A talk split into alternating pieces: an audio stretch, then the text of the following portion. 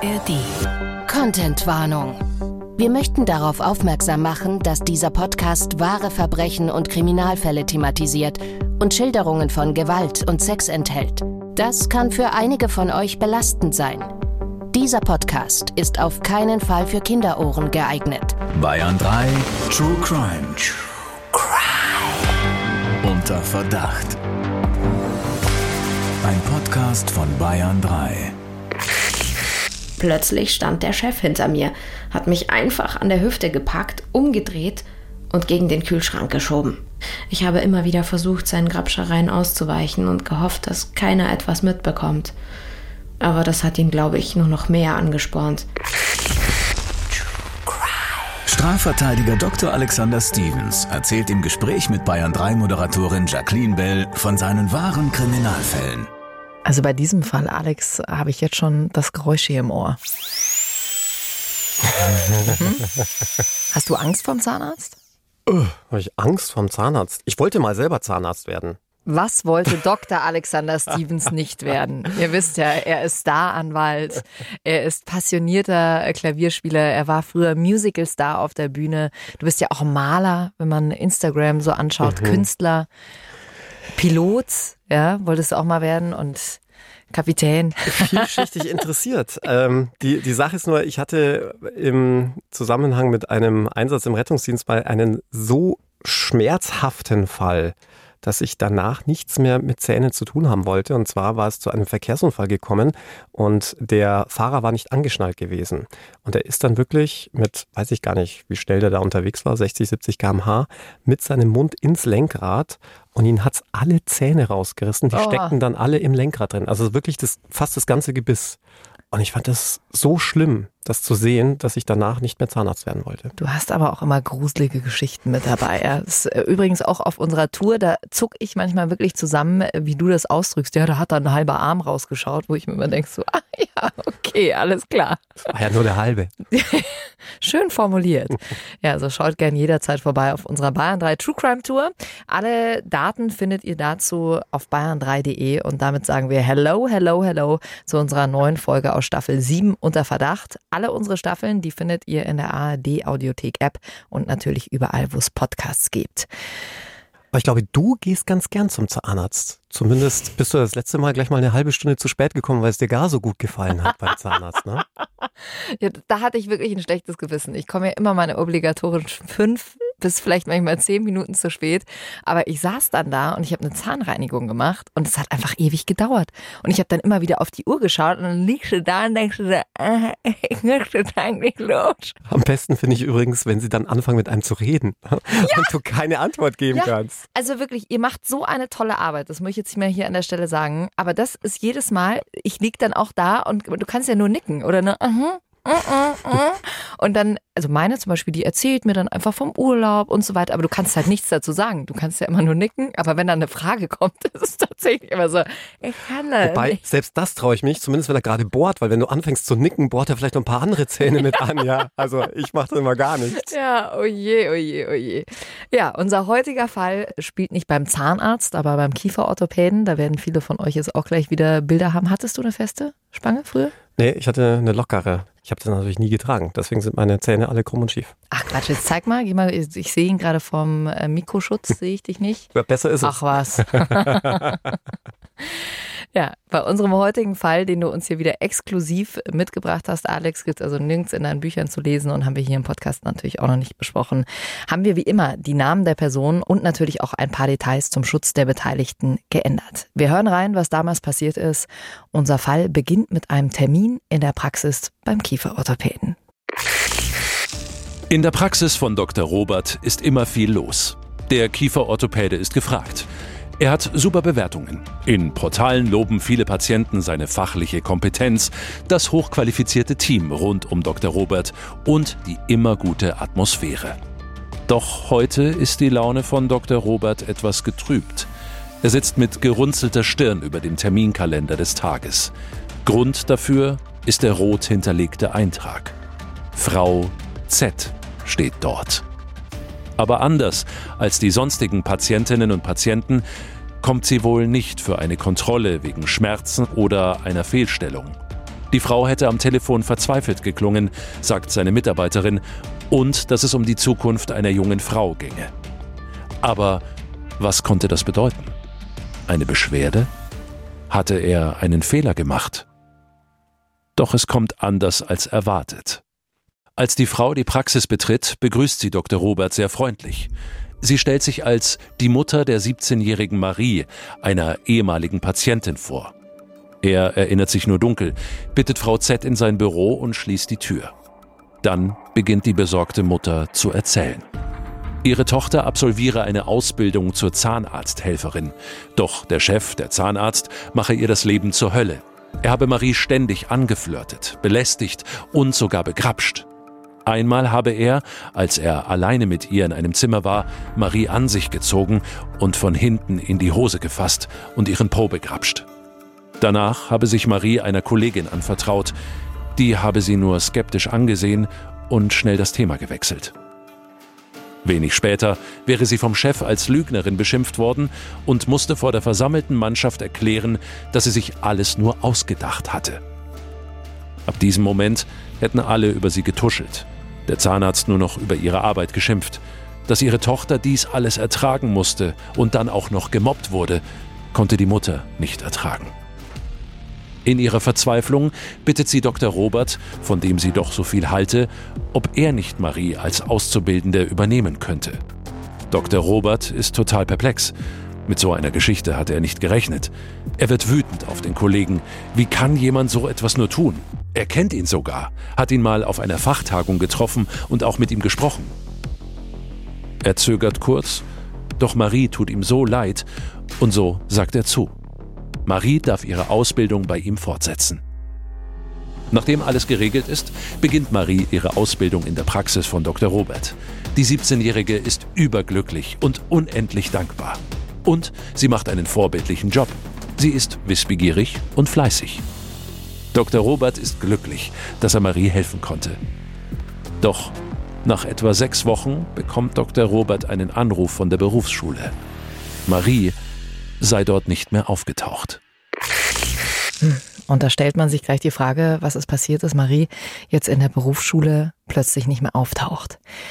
Alex, lass uns noch mal kurz auf ein paar Punkte eingehen, die wir gerade gehört haben. Die Mutter von Marie kommt zum Kieferorthopäden Dr. Robert und bittet ihn, ihre Tochter als Auszubildende zu übernehmen, weil ihre Tochter ganz schreckliche Dinge in ihrer Ausbildung erleben musste. Von sexueller Belästigung ist da die Rede. Ja, die Mutter war verständlicherweise äußerst besorgt. Die Tochter sei immer aggressiver geworden ihr gegenüber und auch in sich gekehrter in den letzten Wochen. Und dann irgendwann sei es plötzlich aus ihr herausgebrochen und sie habe ihrer Mutter alles erzählt. Und in dem Zusammenhang hatte sie dann die Mutter auch gebeten, sie krank zu melden, damit sie eben nicht mehr zu diesem Zahnarzt müsse. Und die Mutter wollte ihr natürlich sofort helfen. Und da hat sie sich an den Kieferorthopäden, an Maries ehemaligen Kieferorthopäden zurückerinnert, der ihr immer gut in Erinnerung war und sich gedacht, naja, der Unterschied zwischen Zahnarzt und Kieferorthopäde ist jetzt nicht so groß und hat dann einfach die Initiative ergriffen und sich bei Dr. Robert gemeldet. Und äh, dieser Dr. Robert, äh, der scheint ja auch ein sehr sympathischer Arzt zu sein, so wie das jetzt gerade in der Geschichte klang. Also herrscht offenbar eine gute Stimmung in der Praxis und unter den Mitarbeitern. Und ihn berührt diese Geschichte von Maria auch so sehr, dass er dann sofort sagt, ja, natürlich, sie kann hier bei uns anfangen. Gleichwohl er zu diesem Zeitpunkt eigentlich schon eine Auszubildende eingestellt hat. Aber die Praxis läuft gut und eine weitere helfende Hand kann man natürlich immer gebrauchen. Und weil Dr. Robert sehr empathisch ist und selbst Frau und Kinder hat, will er sich erst gar nicht vorstellen, was Marie und auch ihre Mutter hier gerade durchmachen und will natürlich helfen. Klar, das Mitgefühl ist da auch äh, mehr als verständlich bei dem, was Marie da erzählt. Und das war ja auch noch nicht alles. Marie wird noch mehr zu ihren schlimmen Erlebnissen an ihrer Ausbildungsstelle der Zahnarztpraxis schildern. Dazu kommen wir noch. Alex Marie wurde ja offenbar sexuell massiv angegangen von ihrem Chef und dann ja auch noch zusätzlich ganz schön beschimpft. Maria hat ihre Mutter erzählt, dass der Zahnarzt sie schon von Anfang an angeflirtet hatte. Das sei ihr schon total unangenehm gewesen. Und dann sei es im Rahmen der weiteren Ausbildung zu zahlreichen Grenzüberschreitungen gekommen. Einmal habe sie der Chef gefragt, ob sie noch Single sei, dann sogar, ob sie sich schon mal selbst befriedigt habe, ob sie die Pille nehme, ob sie schon mal etwas mit einem älteren Mann gehabt habe. Und er soll auch immer wieder Situationen gesucht haben, in denen Marie und er alleine im Raum waren. Und das alles bis hin zu der Szene, die wir soeben in der Story gehört haben, in einem Sterilisationsraum. Also das ist der Raum, in dem die Instrumente steril gemacht werden und für die Behandlung vorbereitet werden. Und dort soll sich der Arzt Anne-Marie rangedrückt und ihr von hinten in die Hose gegriffen haben. Und Marie hätte natürlich sofort gesagt, dass sie das nicht wolle, woraufhin der Zahnarzt dann nur entgegnet haben soll, oh, sie sei doch noch jung und müsse alles ausprobieren. Also richtig eklig Boah, und schmierig. Furchtbar, ganz, ganz schlimm. Ach. Aber wie gesagt, dabei soll es leider nicht bleiben. Und dann kommt noch dazu, dass ihr anscheinend auch niemand glaubt, dass die Mitarbeiterinnen sogar sagen, sie sei eine Lügnerin, es wird viel getuschelt und das ist absolut verständlich, dass sie von diesem Ort ganz schnell weg will. Umso schöner ja dann zu sehen, dass das bei Dr. Robert klappt. Und es sieht ja anfangs auch alles sehr gut aus. Marie ist wahnsinnig motiviert. Und dann kommt aber eben dieser Anruf von der Berufsschule. Ja, Marie hat wohl mehrfach in der Berufsschule gefehlt und dort aber erzählt, dass sie in der Arbeit, also bei Dr. Robert, so dringend gebraucht worden sei. Das entspricht aber tatsächlich ja nicht der Wahrheit, denn in der Praxis von Dr. Robert ging man natürlich davon aus, dass sie in der Berufsschule ist. Und genau deshalb spricht Dr. Robert Marie auch auf diese Situation an, warum sie denn in der Berufsschule gefehlt habe. Und daraufhin bricht sie bitterlich in Tränen aus und erzählt ihm, dass die Erlebnisse bei dem Vorgänger von Dr. Robert, also in der anderen Zahnarztpraxis, noch viel, viel schlimmer waren, als sie es ihrer Mutter tatsächlich erzählt hatte. Sie erzählt dann Dr. Robert, dass sie deswegen nicht in der Berufsschule war, weil sie jetzt in Therapie sei und sie wollte aber, denke, das kann man nachvollziehen, niemandem erzählen, dass sie sich in psychologische Behandlung begeben hat. Schon allein, um die Rückfragen zu vermeiden. Naja, warum gehst du zum Psychologen? Was fehlt dir dann? Gerade auch in dem Alter bleibt es natürlich dann auch leider nicht aus, dass man vielleicht auch genau deshalb gemobbt wird, so nach dem Motto, ja, was bist du denn beim Psychofuzzi und solche Geschichten. All das hat sie sich da wohl anhören müssen. Und es war ihr schlussletztlich einfach total peinlich gewesen. Und weil sie eben gerne in die Arbeit zu Dr. Robert geht, aber vielleicht nicht ganz so gerne in die Berufsschule, hat sie halt bei der Berufsschule blau gemacht, um zur Psychologin gehen zu können. So ihre Schilderungen Dr. Robert gegenüber. Ja, zum Glück ist das heute nicht mehr so, wenn man zum Psychologen geht, dass man dann in eine Ecke geschoben wird. Also ich äh, glaube, wenn man das selber mal erzählt, dass man in Therapie ist, dann wird man merken, wie viele dann sagen, ja, ja, ach, ich auch, ich auch, ich auch. Aber klar, in so einem Alter ähm, und mit Menschen um dich rum, die dich dann deswegen vielleicht auch mobben, ist es verständlich, dass man das nicht gleich rausposaunen will. Und an der Stelle reagiert Dr. Robert auch wieder sehr verständnisvoll. Er macht ihr zwar klar, dass er keine Lügen mehr von ihr hören will, gibt er aber für die Therapiestunde Stunden frei. Aber es dauert nicht lang, bis es wieder Probleme mit Marie gibt. Er stellt nämlich fest, dass sie sehr unkonzentriert bei der Arbeit ist, dass sie einfach nicht bei der Sache ist und ständig Fehler macht. Und daraufhin stellt Dr. Robert Marie zur Rede. Marie erzählt ihn in diesem erneuten Vier-Augen-Gespräch, dass es einfach im Moment ziemlich viel für sie sei. Nicht nur die ganze Psychotherapie, sondern jetzt auch noch der Stress mit der anstehenden Führerscheinprüfung. Sie mache gerade den Führerschein und auch hier zeigt Dr. Robert wieder Verständnis, denn vielleicht ist das auch tatsächlich ein bisschen viel. Ne? Neue ja. Ausbildungsstelle, dann der Stress mit der Berufsschule, dann natürlich diese ganze Geschichte mit dem vormaligen Arbeitgeber, die Psychotherapie, jetzt auch noch der Führerschein. Und das denkt sich dann wohl auch Dr. Robert und gibt ihr erneut frei, damit sie sich auf ihre Führerscheinprüfung vorbereiten kann. Also ihr merkt schon, die Situation ist zwar ein bisschen schwierig mit Marie, aber Dr. Robert ist sehr verständnisvoll und unterstützt sie da in allem. Dann kommt es aber zu einer sehr, ich sag mal so, unangenehmen Begegnung für Dr. Robert. Und zwar trifft er auf den ehemaligen Chef von Marie. Und zwar auf einer Fachtagung für Zahnärzte und Kieferorthopäden. Und Dr. Robert kannte den Kollegen schon vorher. Hatte sich schon ein Jahr zuvor eigentlich ganz nett und gut mit dem unterhalten. Aber jetzt, wo er weiß, was dieses Schwein Marie alles angetan hat, will er mit diesem Kollegen, den er schon gar nicht mehr als Kollegen bezeichnen will, schlicht und ergreifend nichts zu tun haben. Mhm. Und ausgerechnet dieser Kollege spricht dann Dr. Robert an, übrigens auch auf Marie, dass er da also mitbekommen habe, dass die jetzt bei ihm arbeiten würde und erkundigt sich nach Marie. Boah, das ist ja schon mehr als frech. Also nach so einer Nummer, was Marie da alles geschildert hat, dann sich noch bei ihrem neuen Chef nach ihr zu erkundigen. Uah. Ja, und der nimmt auch kein Blatt vor den Mund. Also der lästert regelrecht über Marie, sagt zwar, dass sie schon sehr talentiert gewesen sei, aber doch auch immer mal wieder etwas zickig. Und äh, Robert weiß eigentlich gar nicht, wie er mit dieser Situation umgehen soll. Er will schlicht und ergreifend nichts mit diesem Mann zu tun haben und ist dann wirklich froh, als eine Kieferorthopädie-Kollegin ihn begrüßt und ihn aus dieser Situation rettet. Das gemeinsame Abendessen dieser Fachtagung schwänzt Dr. Robert dann aber, um diesem Zahnarztkollegen nicht nochmal über den Weg laufen zu müssen. Hm. Dr. Robert ist dann irgendwann wieder zurück in der Praxis. Mittlerweile läuft übrigens alles wunderbar mit Marie. Die anfänglichen Probleme sind aus dem Weg geräumt. Und Dr. Robert erzählt Marie dann, dass er auf ihren alten Chef getroffen ist. Daraufhin hat Marie wahnsinnig verstört reagiert und bittet dann Dr. Robert nach der Arbeit um ein Gespräch. Und wir haben es ja schon angekündigt. Marie erzählt Dr. Robert jetzt noch mehr. Wir haben ihre Aussage hier sinngemäß nachgesprochen. In der Mittagspause war ich zum Beispiel einmal in der Küche, um mir einen Tee zu machen. Plötzlich stand der Chef hinter mir, hat mich einfach an der Hüfte gepackt, umgedreht und gegen den Kühlschrank geschoben. Ich war total überrumpelt. Da hat er auch schon mit seinen Händen meine Handgelenke umfasst und meine Arme nach oben gehalten. Er hat sich mit seinem ganzen Körpergewicht gegen mich gelehnt, so dass ich nicht mehr auskonnte. Ich war zwischen ihm und dem Kühlschrank eingeklemmt.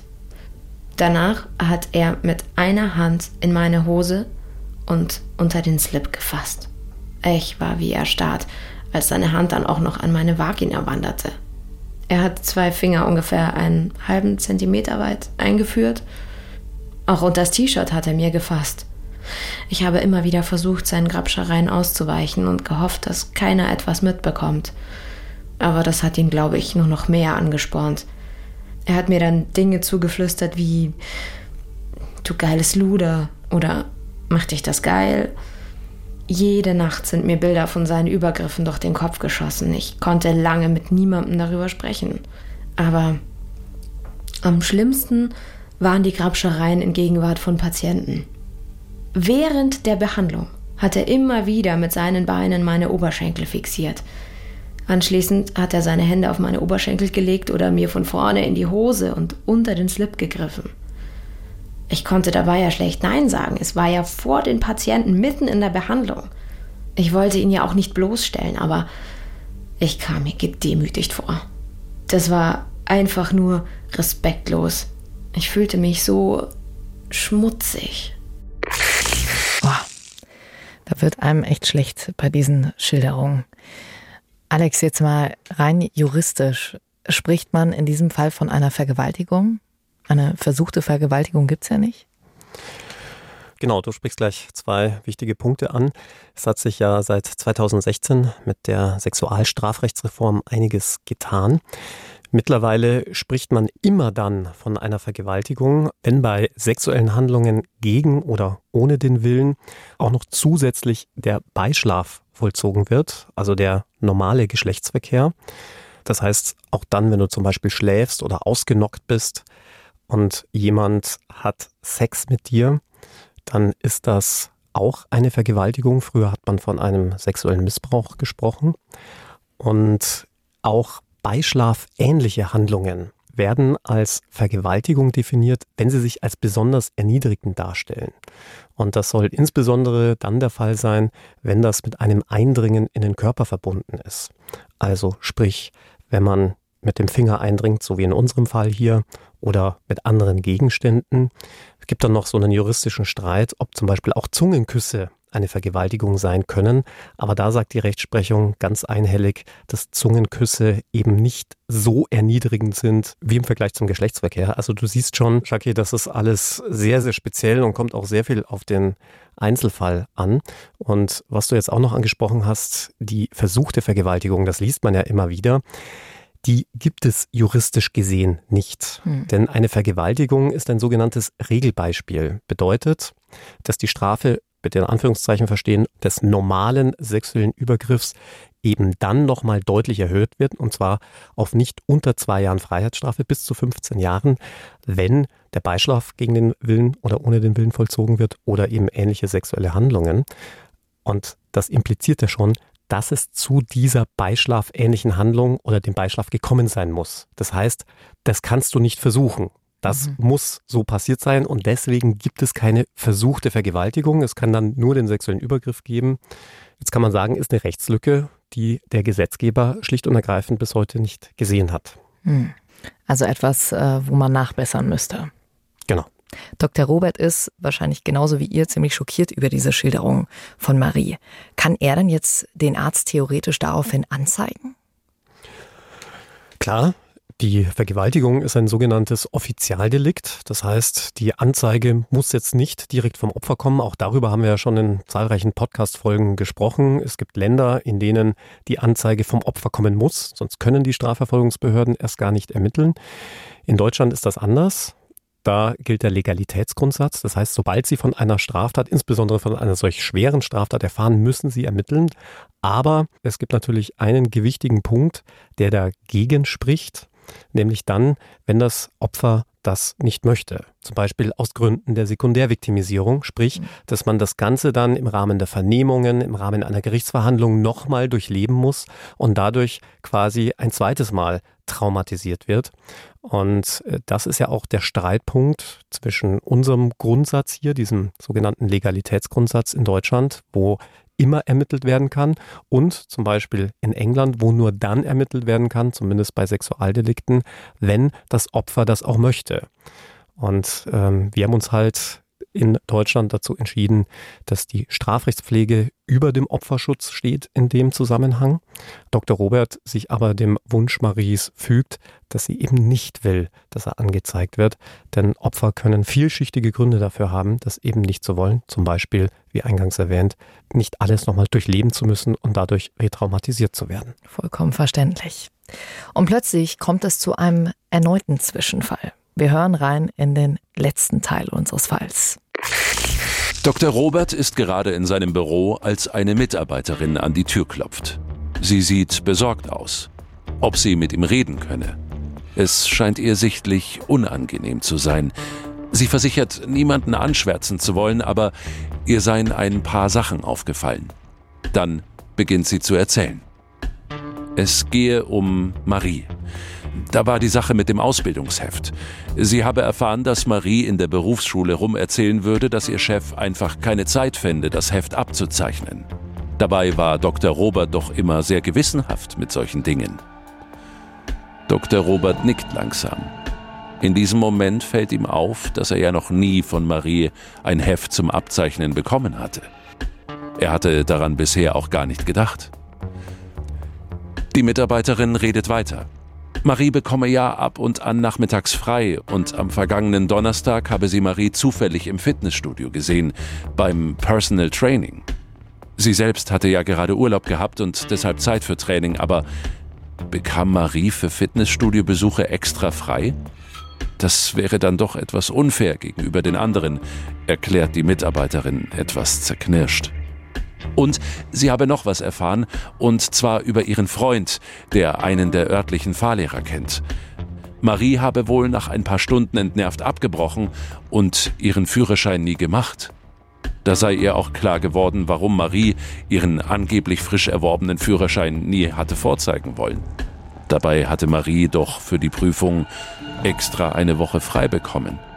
Da stimme doch etwas nicht. Dr. Robert bedankt sich bei der Mitarbeiterin und bittet etwas später Marie zum Gespräch. Wie ist denn die Therapie am Donnerstag so gelaufen? fragt er.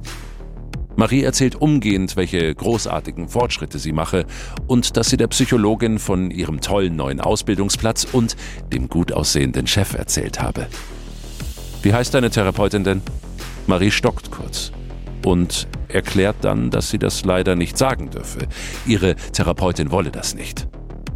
Jetzt ist Dr. Robert wütend. Er hat genug gehört. Marie, bist du denn jemals bei einer Psychologin gewesen? Oder hast du deinen Führerschein gemacht? Marie erstarrt kurz. Stille. Dann steigen Marie die Tränen in die Augen. Sie rennt aus dem Zimmer, knallt die Tür zu und verlässt die Praxis. Am nächsten Tag bekommt Dr. Robert eine E-Mail von Maries Mutter mit einer Krankmeldung. Zwei Wochen später erhält er dann eine Vorladung der Polizei. Ja, und man kann sich schon fast vorstellen, was in dieser Vorladung drin stand. Der Vorwurf lautete auf ständige sexistische Bemerkungen und sexualisierte Anspielungen, überfallartige Grabschereien, unter anderem im Sterilisationsraum, sexuelle Berührungen während der Behandlung von Patienten, einschließlich mehrerer Griffe in Maries Hose, sowie ein Umklammern und Begrapschen in der Gemeinschaftsküche.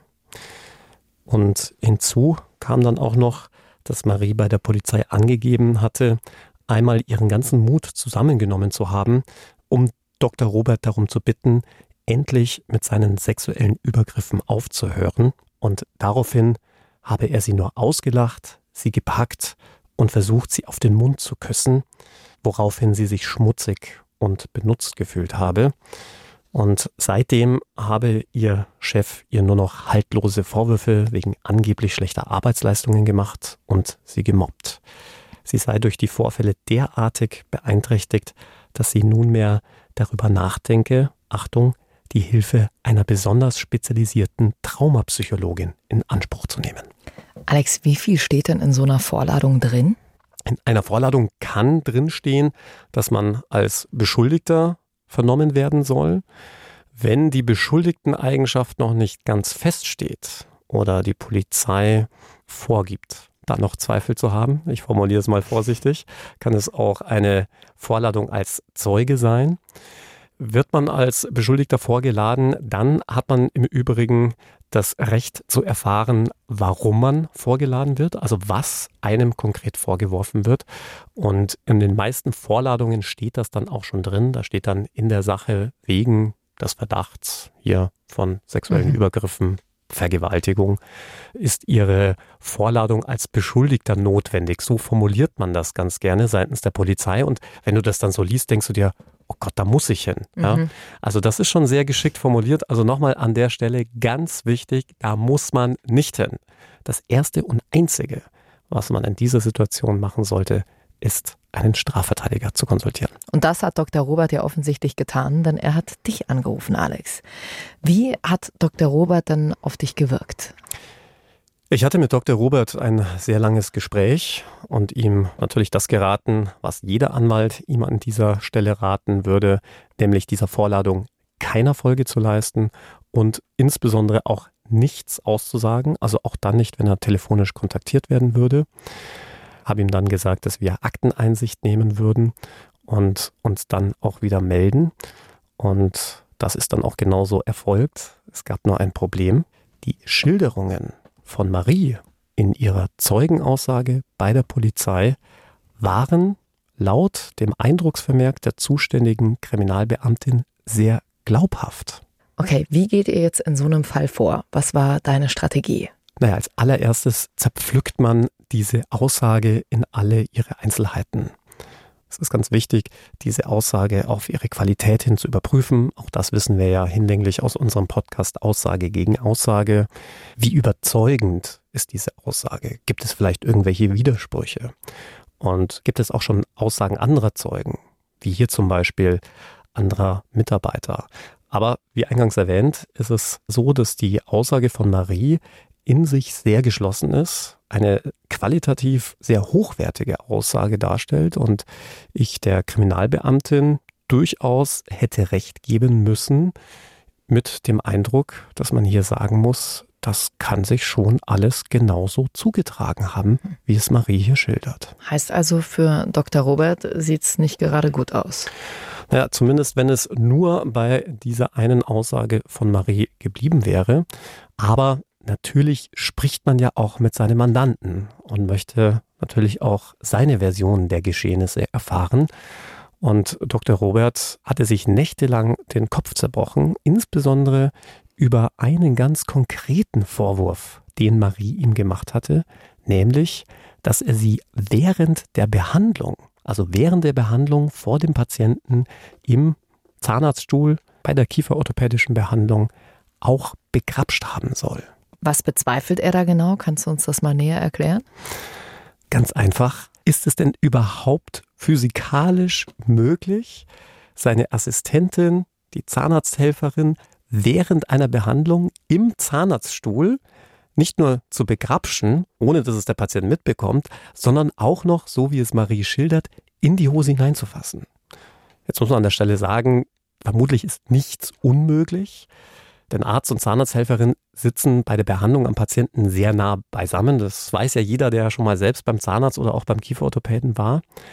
Aber gleichzeitig müsste man doch dann als Patient zumindest irgendwas davon mitbekommen, zumal ja diese Übergriffe nicht einvernehmlich geschehen sind. Ja? Also zumindest irgendeine Art Rascheln oder irgendwie auch so Zuwendungsbekundungen, ja, also gerade wenn er sagt, oh, ich finde dich so geil und irgendwelche schmierigen Anspielungen da macht. Und gleichzeitig darf man natürlich auch an der Stelle nicht vergessen, das ist ja eine sehr filigrane Arbeit, da am Mund des Patienten zu arbeiten, gerade bei der Kieferorthopädie. Und da hat mir dann Dr. Robert mitgeteilt, dass das gerade in dieser Behandlungssituation unmöglich ist. Denn für diese Behandlung braucht man nicht nur beide Hände, nein, es ist unmöglich, am Patienten sitzend in die Hose einer Zahnarzthelferin zu greifen, denn dazu hätte er sich vom Patienten so weit wegbewegen müssen, dass er am Patienten selbst hätte gar nicht mehr arbeiten können. Also hm. wir hatten hier einen klar logischen Bruch mit der Aussage von Marie. Das war so, wie sie es schildert, einfach schlicht und ergreifend nicht möglich. Klar, Dr. Robert versucht sich natürlich auch zu verteidigen, was da jetzt im Endeffekt die Wahrheit ist und was nicht, das wissen wir zu dem jetzigen Zeitpunkt noch nicht. Alex, was kam denn noch zusätzlich raus? Zum Beispiel mit dem Führerschein oder mit den Therapiestunden?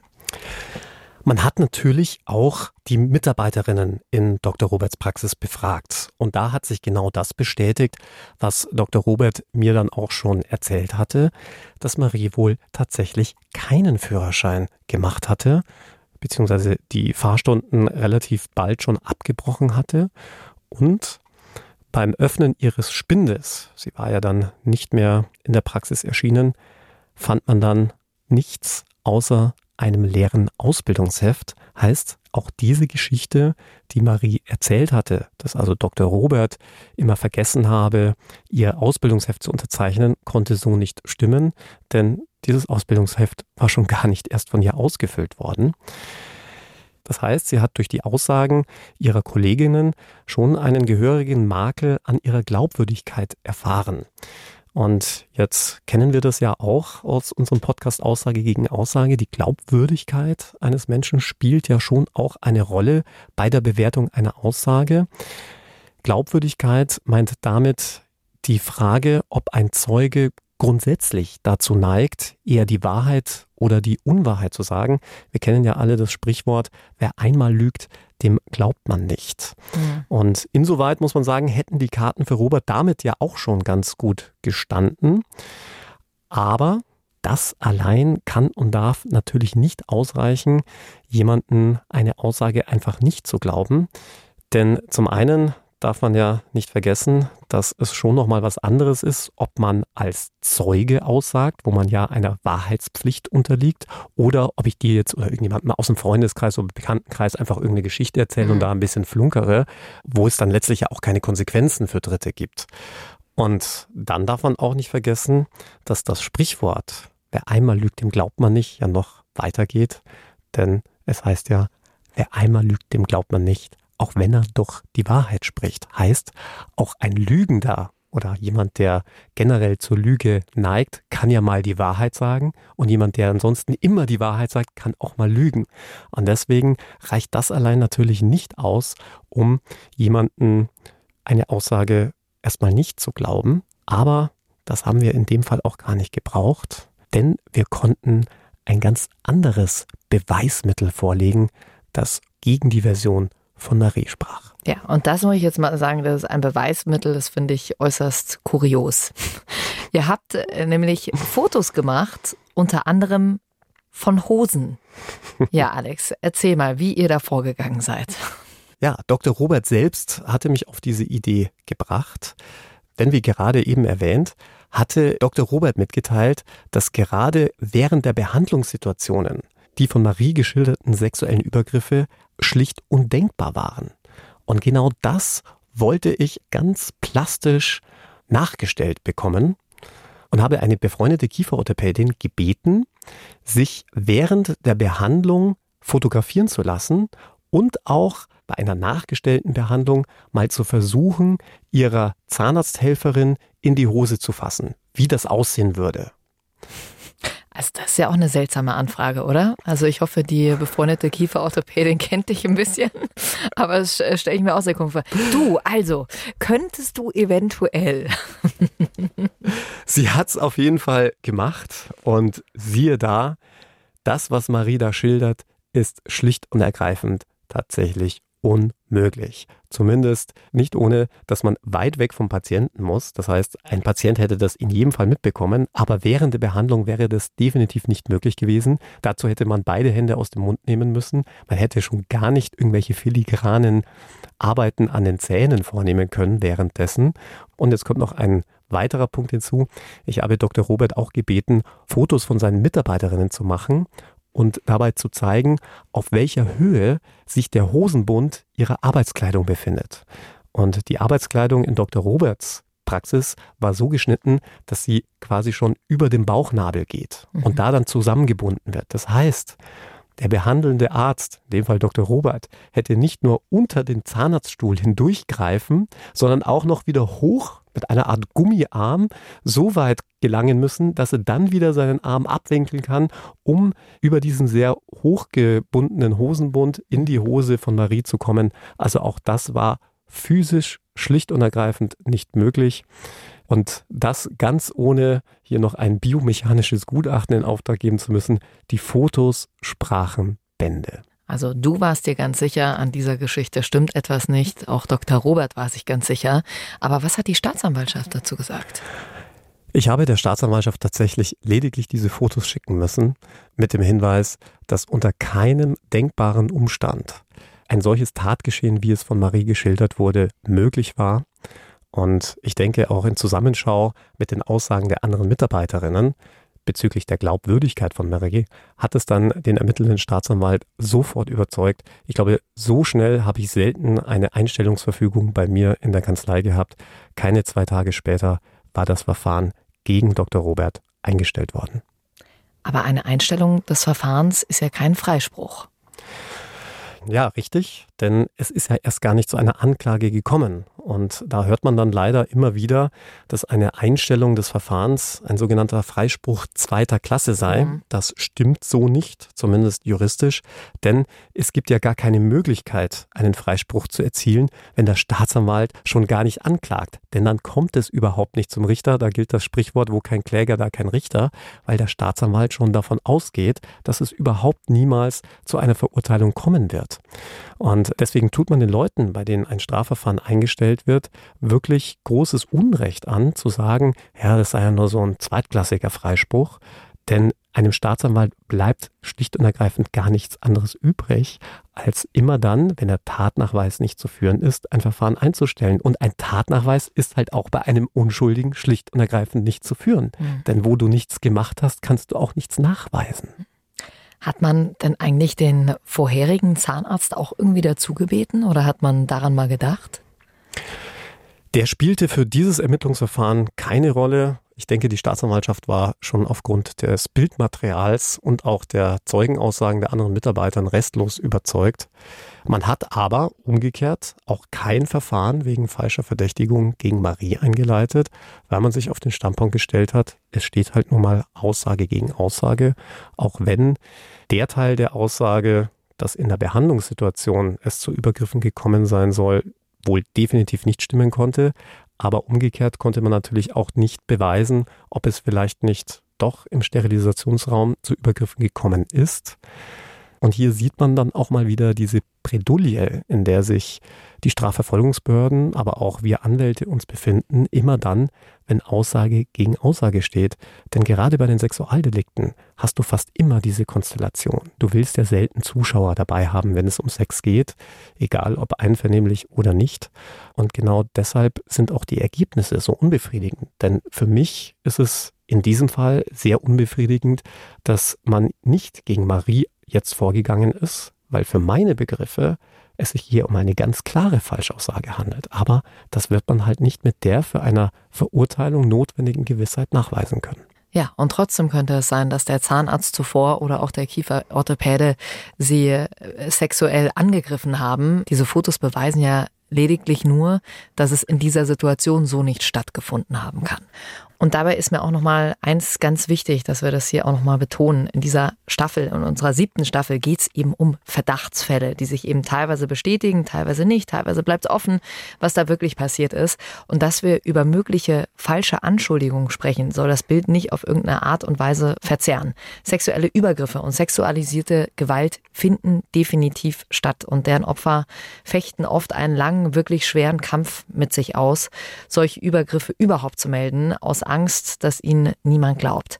Und wir haben eben Alex hier als Strafverteidiger, der oft solche Fälle mit dabei hat. Und wir sprechen hier eben über deine Fälle, aber das soll das ganze Bild natürlich nicht verzerren.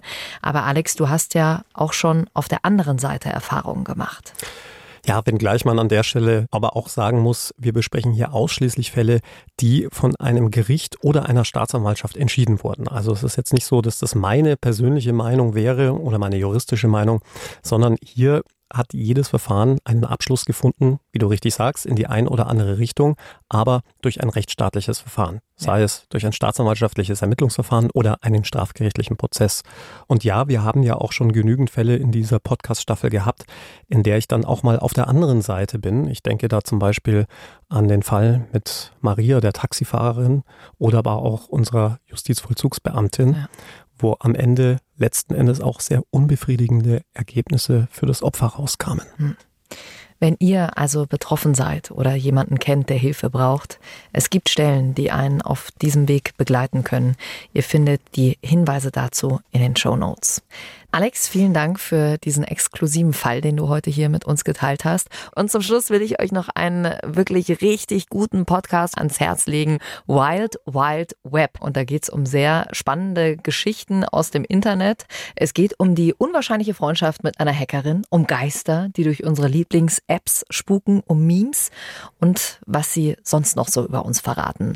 Und um die ganz großen Rätsel des Internets. Mal Wissenschaft, mal Technologie, mal Investigativrecherche oder oder auch mal Tierdoku. Nach der Kim.com Story und dem Pornhub-Effekt gibt's jetzt jede Woche eine ganz neue Netzgeschichte. Hört rein bei Wild Wild Web in der ARD Audiothek App. Den Link, den packen wir euch natürlich auch nochmal in die Show Notes. Und du glaubst nicht, was jetzt passiert ist. Ich habe mir keine Verabschiedung für heute rausgesucht. Gott sei Dank. Dabei habt ihr mir so viele geschickt. Okay, ein einziges Mal kommst du davon. wir sagen ciao, ciao und freuen uns, wenn ihr nächste Woche dabei seid. Man könnte auch bei dir statt Ciao Bella einfach Ciao Belle sagen. Stimmt, Ciao Belle. ciao Bell. Adios, amigos. Wir hören uns nächste Woche wieder. Passt auf euch auf. Bayern 3 True Crime. True Crime. Unter Verdacht. Der Podcast mit Jacqueline Bell und Dr. Alexander Stevens. Immer freitags neu in der ARD Audiothek und auf bayern3.de.